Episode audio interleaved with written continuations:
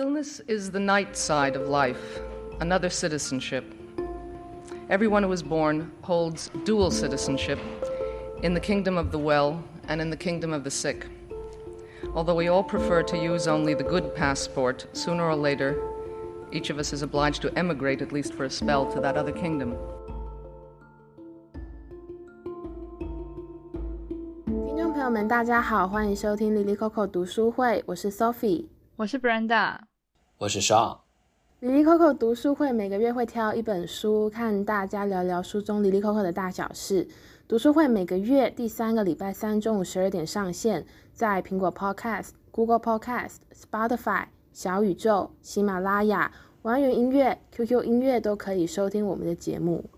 这一集很神奇耶！我录音之前突然想到，哇，已经是第四本了，代表我们第二季已经做超过四个月了，哎，哇！我刚刚只有想到，我们就是轮了一回了，然后现在又回到第一个值日生。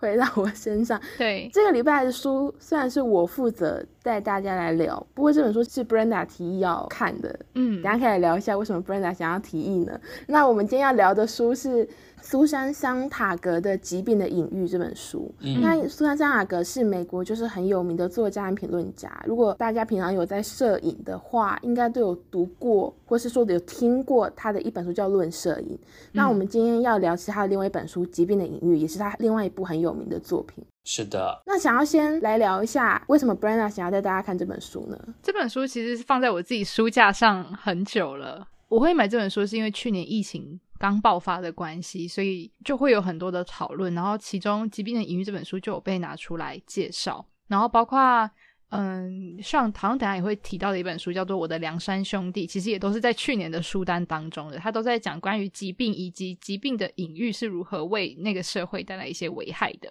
那为什么去年的书我会今年拿出来？就是因为我一直看不完，然后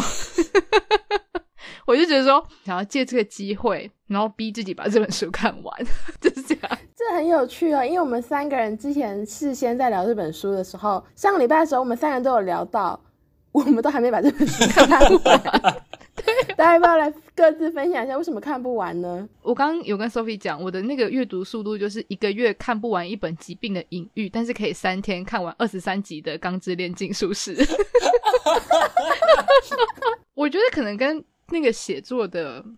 叙事的方式有一点关系，就是我在阅读的时候会觉得有点断断续续，嗯、或者说他举例的方式会比较突然一点。然后我觉得可能也跟就是作者本身是一个非常博学多闻的人有关系，就是他可能他举的一些例，或是他举的一些作品，其实我可能是没有看过的，我自己的感受就没有那么强烈。所以我就是有时候看一看到就卡住，然后就会睡着。我竟然讲出来了，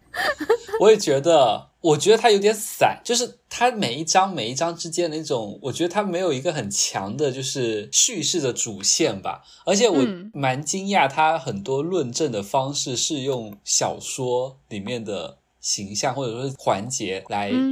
佐证他的一些观点。然后我其实每次看，我就嗯。就是 我会觉得说，为什么会是用偏文学作品的内容来佐证你的一些观察呢？哦，但关于这一点，我反而或者说我当下其实并没有太多的疑惑，因为我觉得那个文学的笔法，它本身反映的就是那个作者或是那个时代的。对这个疾病的想象，嗯嗯嗯，就是他，我觉得他举这个例子正好就是要反映出当下连作者或是文学家他们都认为说这个疾病它可能背后代表某种更大的隐喻，但实际上他其实就是想要破除这个隐喻的文学的笔法。苏珊·桑塔格他在书里面他就有提到一个很经典的隐喻，就是左跟右，左派跟右派，然后他是来自于过去议会上面左边坐的人，他是比较。开放的右边是比较保守的，然后所以到后来一直这个隐喻就一直传流传达到现在，所以他想讲的其实就是说隐喻是一个人类社会认识世界的方法，嗯、那就是如何去破除这个隐喻，就是他这本书的工作。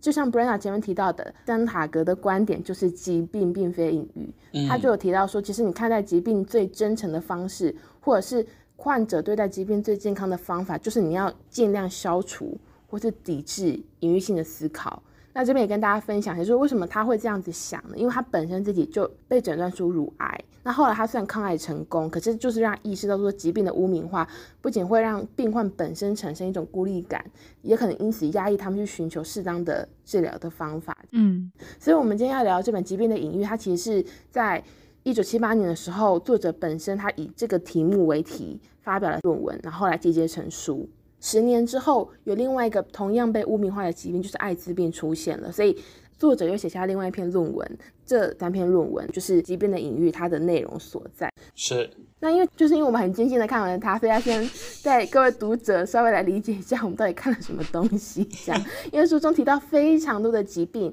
然后不同的疾病都有它的隐喻。那想要先问大家说，大家对于哪一个疾病的隐喻的印象是最深刻的？然后这个疾病的隐喻大家长什么样子？我觉得我自己啦，之所以我觉得会有点难进入状况的原因，就是其实书中介绍就是结核病、癌症、麻风、梅毒跟艾滋等等这类的疾病。其实我觉得在我们当代社会来说，好像已经不算是特别严重的一个疾病了。也就是说，它的隐喻性就没有那么强烈了。然后举个例来说，其实艾滋就是那艾滋及其隐喻是在这篇文章是在一九八九年发表的。我觉得可能在我自己的成长经验还有学习历程当中，已经排除了对于艾滋的负面印象了。因为我自己是一九九六年生的嘛，就是距离这个论文发表的时候，其实已经有一段时间了。更遑论是我一就学的时候，已经是两千年后了。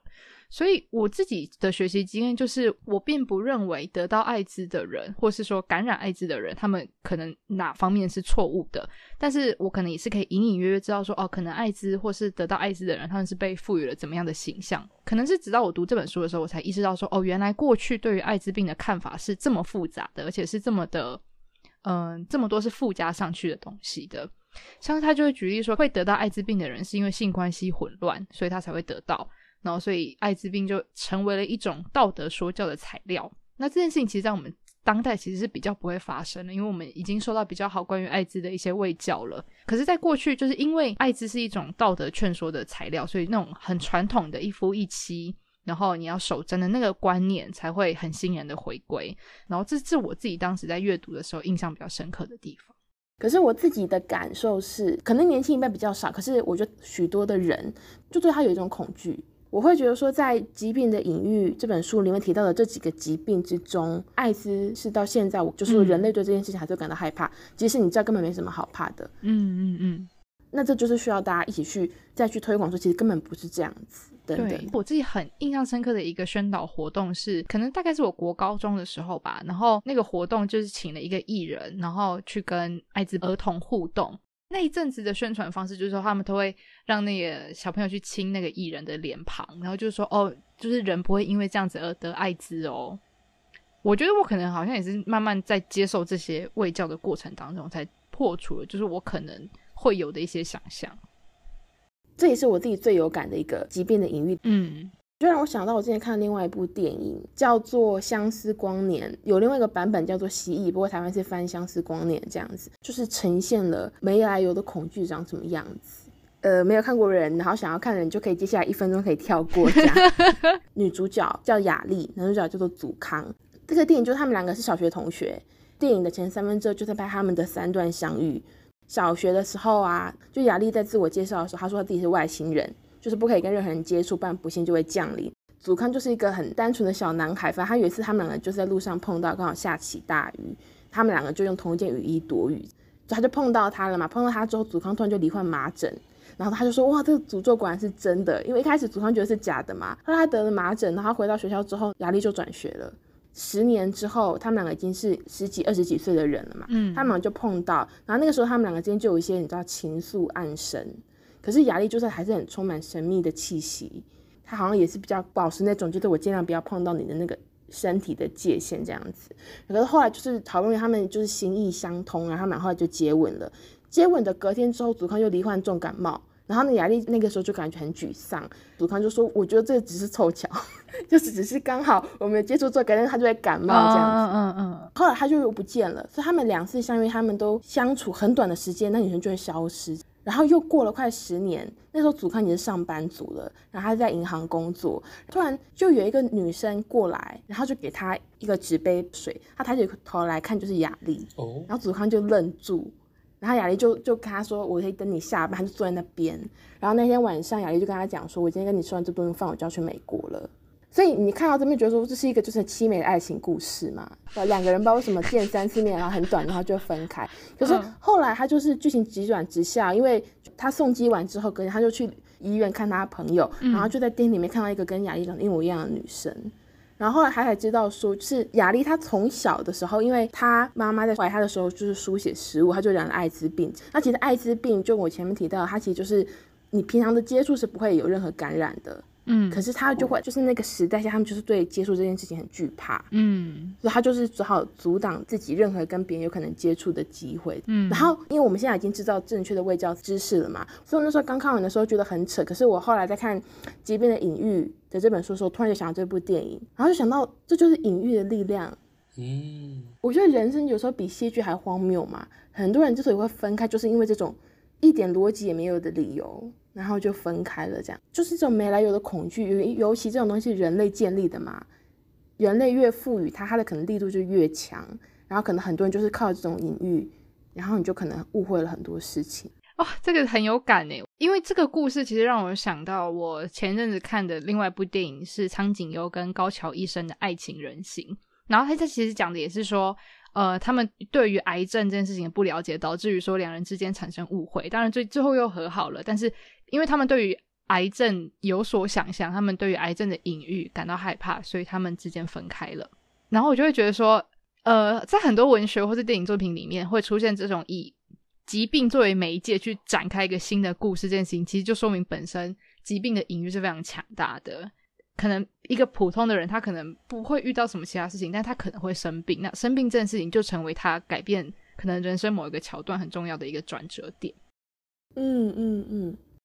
可是我又突然想到另外一件事，就是说上在看《疾病的隐喻》之前，其实你已经看了《万变之王》那本书，是在讲癌症的啊。对对，不知道你对癌症的隐喻有没有什么特别的想法？我觉得其实这两本书其实还蛮，就是差别还蛮大的。因为其实《万病之王》它真的是从科学、从医学的角度去。去讲癌症这件事情，但你在《书山》这这本书里面，你看到其实它是更偏人文或者说是文学那种角度去看待癌症，所以我觉得蛮意外的是，看到时候会发现说，癌症患者会有那种羞愧感，或者说会有那种自责的感觉，这是我对于癌症的隐喻没有想到的。因为我一开始对于癌症的认知可能是有些单一又极端的，就会我更多的会把癌症和痛苦和化疗和掉发这种就是比较直观的表现联系起来，然后我会觉得说，癌症其实最本质是我们要面临的是死亡。我其实不会想到会有自责感，或者说是那种那种羞愧感，那种个人的更深层的一种感受在里面。然后我觉得它里面有讲到很多，就是疾病的隐喻和人身体的那种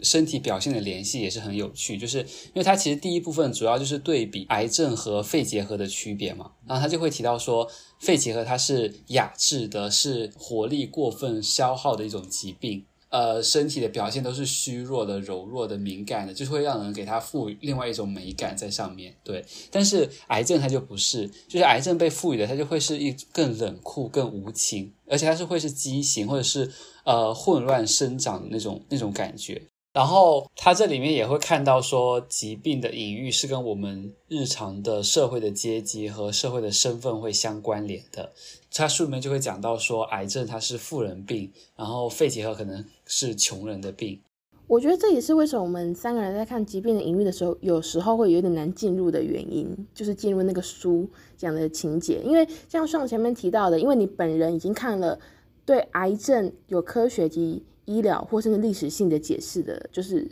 万病之王》的这本书了嘛，所以你就会很难再去消化它原本那些文学性的隐喻，或者是我跟 Brenda 在看的时候，就会觉得说，哎，我们对很多疾病的想法现在已经不是这样子了，对，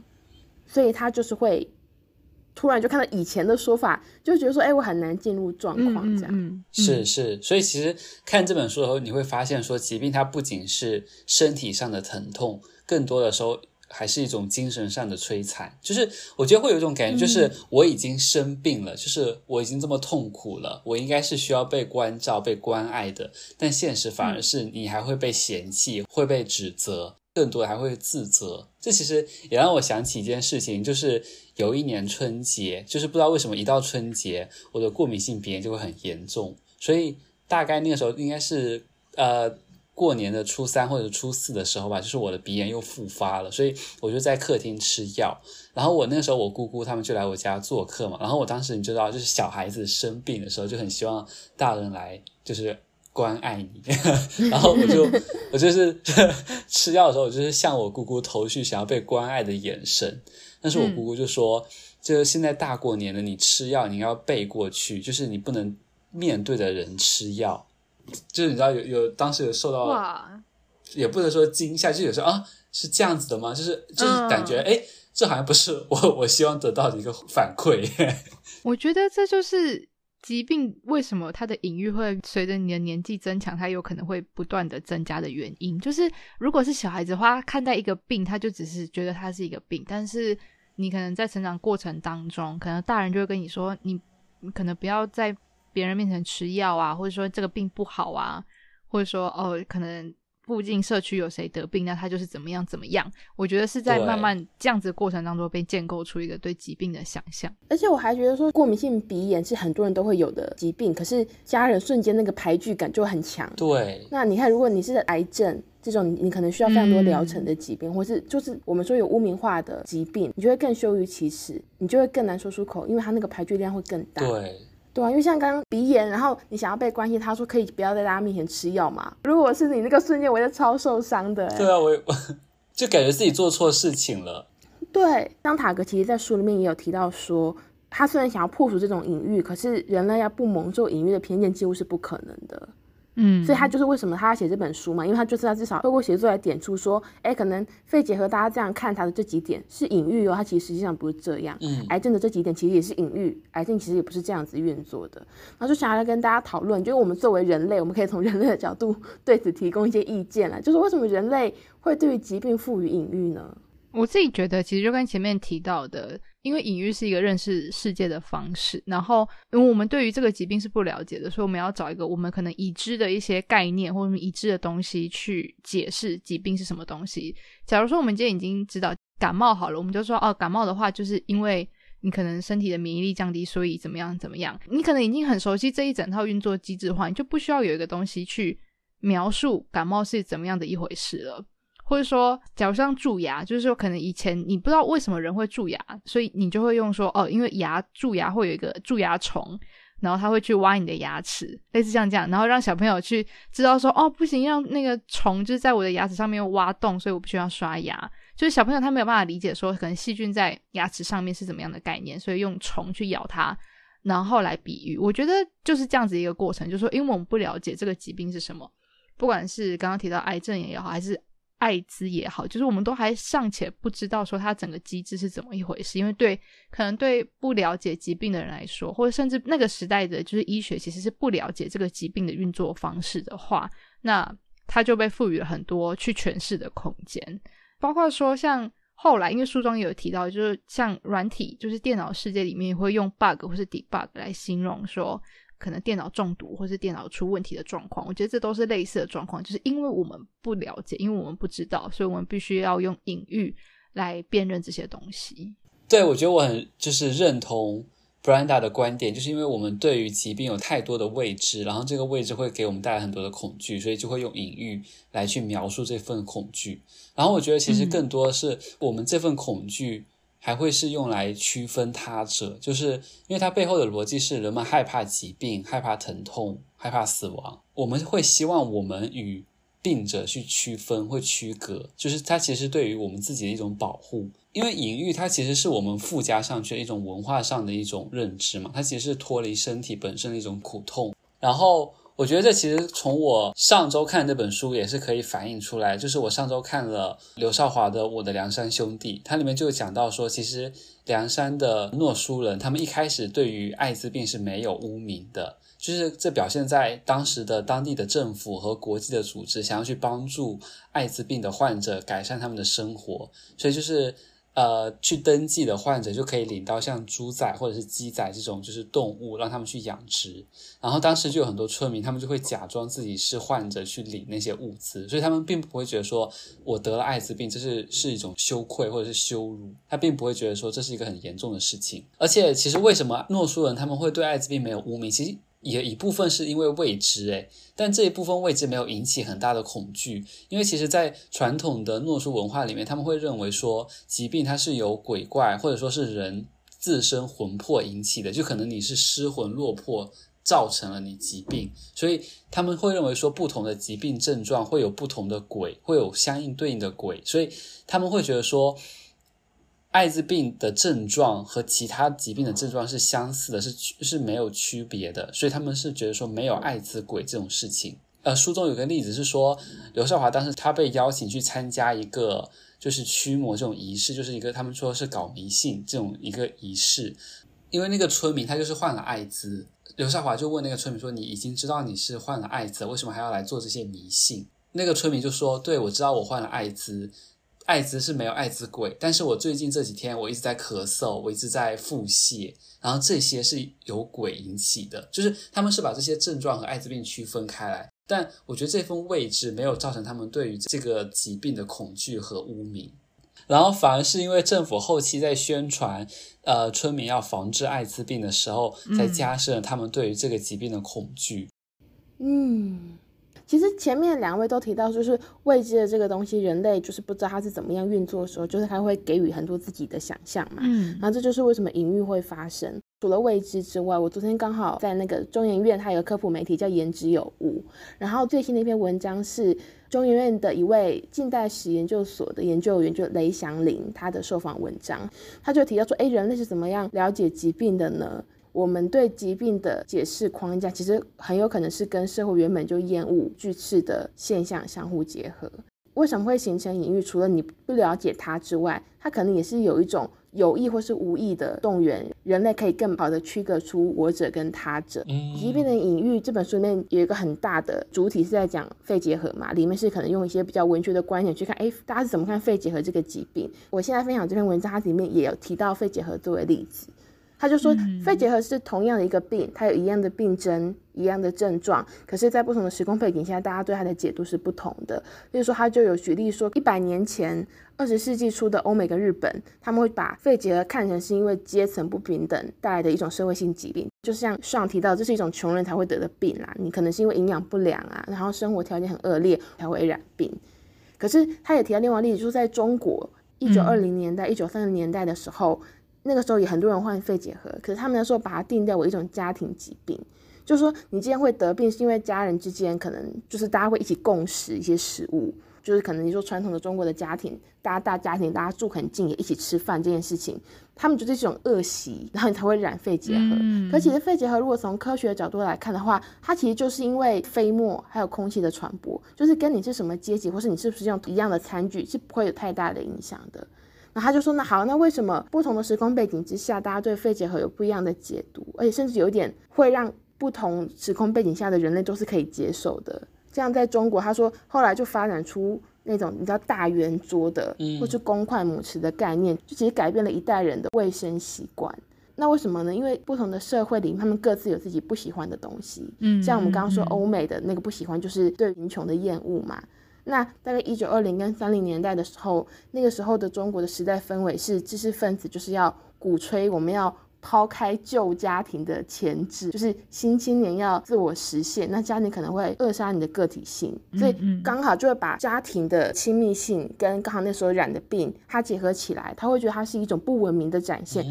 就像前面刚刚提到的，就是我者跟他者的排拒嘛。把这种卫生运动跟原本我们划定的那些我们说有问题的对象结合的话，等于你的讨厌的标靶就重叠了，那你就可以更顺理成章的去动员一种社会的恐惧。嗯，我觉得这个解释很清楚，就是说它用来比喻的东西，其实是我们本来就已经知道，那我们又讨厌的东西，所以借由这个东西去比喻疾病的话，你就可以去加强两者之间的那个负面印象。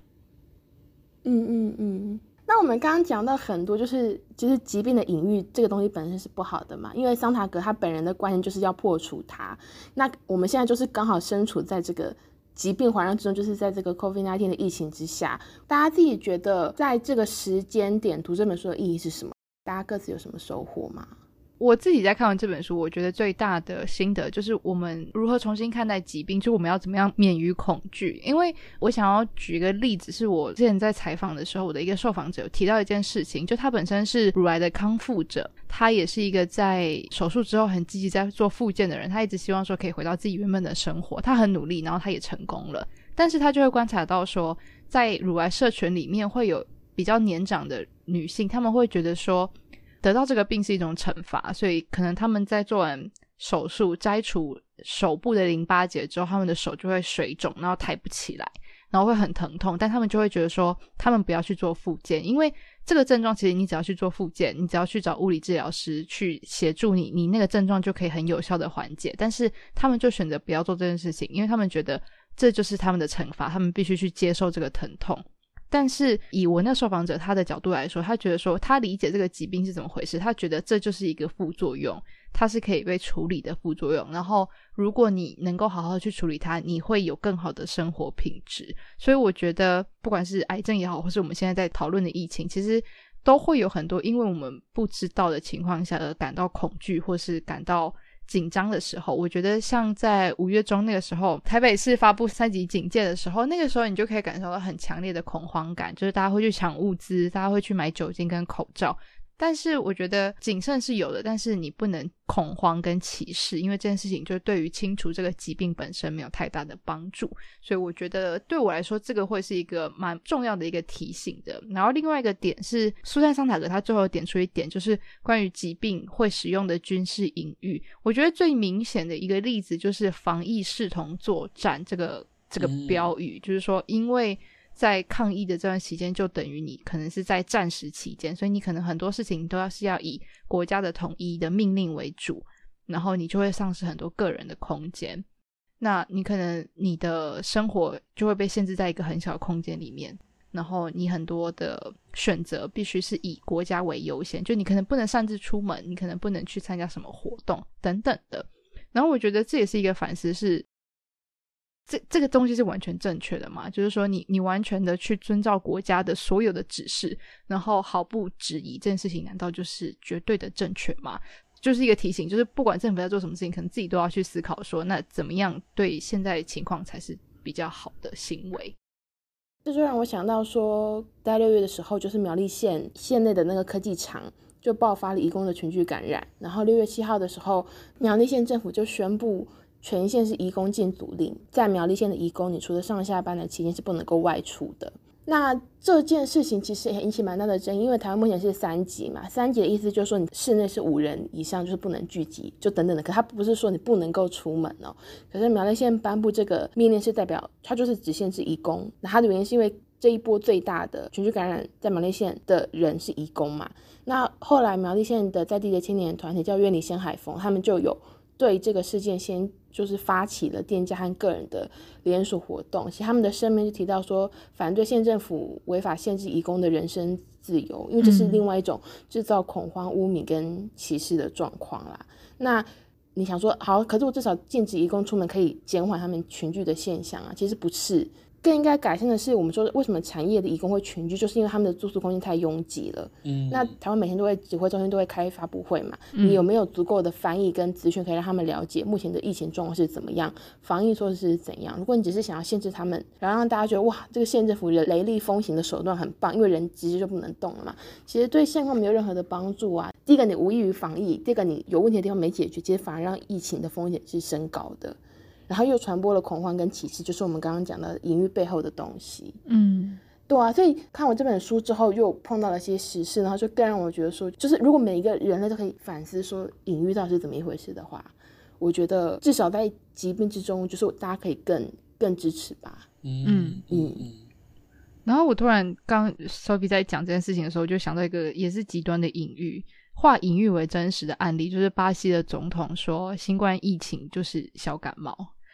然后，因为他的这样的一句话，所以导致于说，他们国家的防疫的政策其实相较于其他地方来说是没有那么的那么好的。然后，他们也爆发了很多，嗯、就是很多人的感染跟死亡的案例。我觉得隐喻背后是一个意识形态，你也可以因为你的意识形态，你硬把某一个疾病说出不符合它真实状况的隐喻，就是新冠是小感冒，没什么大不了。对，然后就会引起惊涛骇浪，这样。对。那上呢？上你觉得在 COVID 的这个疫情之下读这本书，你自己有什么收获吗？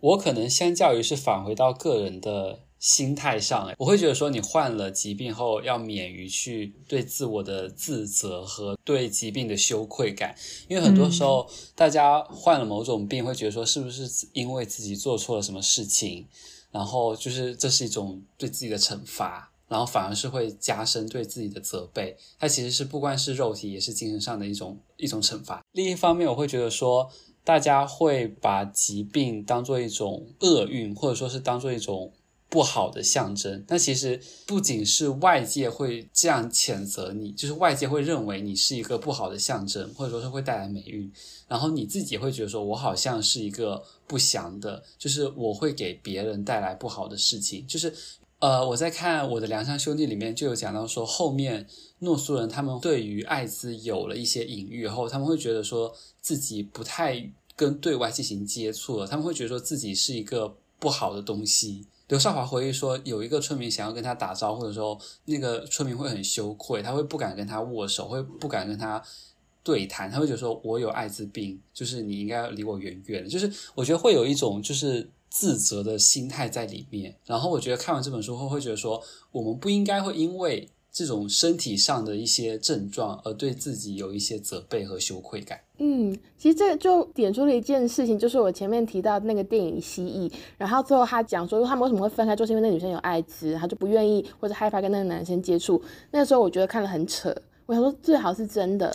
因为我自己没有 经历过那个污名跟歧视。可是，可是像刚举的例子，就是真的会这样。对，嗯，你很害怕跟他接触，然后你也不愿意跟他解释说，因为我有艾滋，所以我不想接触你。对，你只好就是闷着不讲。对，对那个电影的小女孩来说，她其实用了一种浪漫化的想法，我是外星人这样。因为在电影的最后，因为女生就是她的艾滋病，最后是影响到她的身体健康，嗯，所以最后她其实是过世的。可是在电影的最后一幕，那个男生等于他也加入她的幻想，他就相信有外星人这件事情。他们就想象说是外星人把他们的公主接回家，嗯，他是也有一种奇幻式的方法做那个电影的结尾，而不是真的拍出那个女生的死亡。那但对一个电影来说，它是一个很凄美的结尾。可是如果回到现实，那我们会觉得说最根本的问题就是要破除那个隐喻嘛，对，根本就不需要这种悲伤的生离死别，是因为这种东西而产生。对啊，是，嗯。这一集其实特别没有聊到说到底 COVID-19 的隐喻是什么，因为其实我觉得对很多人来说都有不同的意义。大家就是可以一边听的，因为我们已经慢慢要到结尾，就大家可以听完这一集，然后想一想说，哎，你自己心中最政治不正确或最直接的想到对 COVID-19 的一个负面的想法是什么？跟人的连接是什么？嗯、那个就是你的隐喻。对很多人来说，那个隐喻很有可能不是隐喻，是事实哦，就是说。我们现在回顾去看过去对于肺结核、对癌症的隐喻，我们就觉得说根本不是这样子，怎么会有这种想法呢？可是我们自己对 COVID-19 可能就是你就是有这种想法，嗯嗯嗯。那那样子的隐喻到底真的是反映现实吗？还是另外一种可能加深歧视跟恐慌呢？然后如果你想到这个隐喻之后，你觉得嗯，暂时还不知道怎么样去解释它，也可以一起来看这本书。那我们今天的节目就到这里喽。如果你有任何想法想要跟我们分享的话，可以在收听平台或者是我们的社群平台留言。那 IG 搜寻 Lily Coco 下底线 Podcast，微博搜寻 Lily 下底线 Coco 就可以找到我们了。那如果喜欢这集节目的话，也欢迎大家把这集节目分享出去。那读书会每个月更新一集，所以我们下个月再见喽！耶，拜拜拜拜。觉得我现在口头禅是我觉得，我现在要减少一些我觉得，太多了。你知道后期剪辑的时候就发现我说了好多我觉得，还有就是。好，我的是然后。对，还有然后。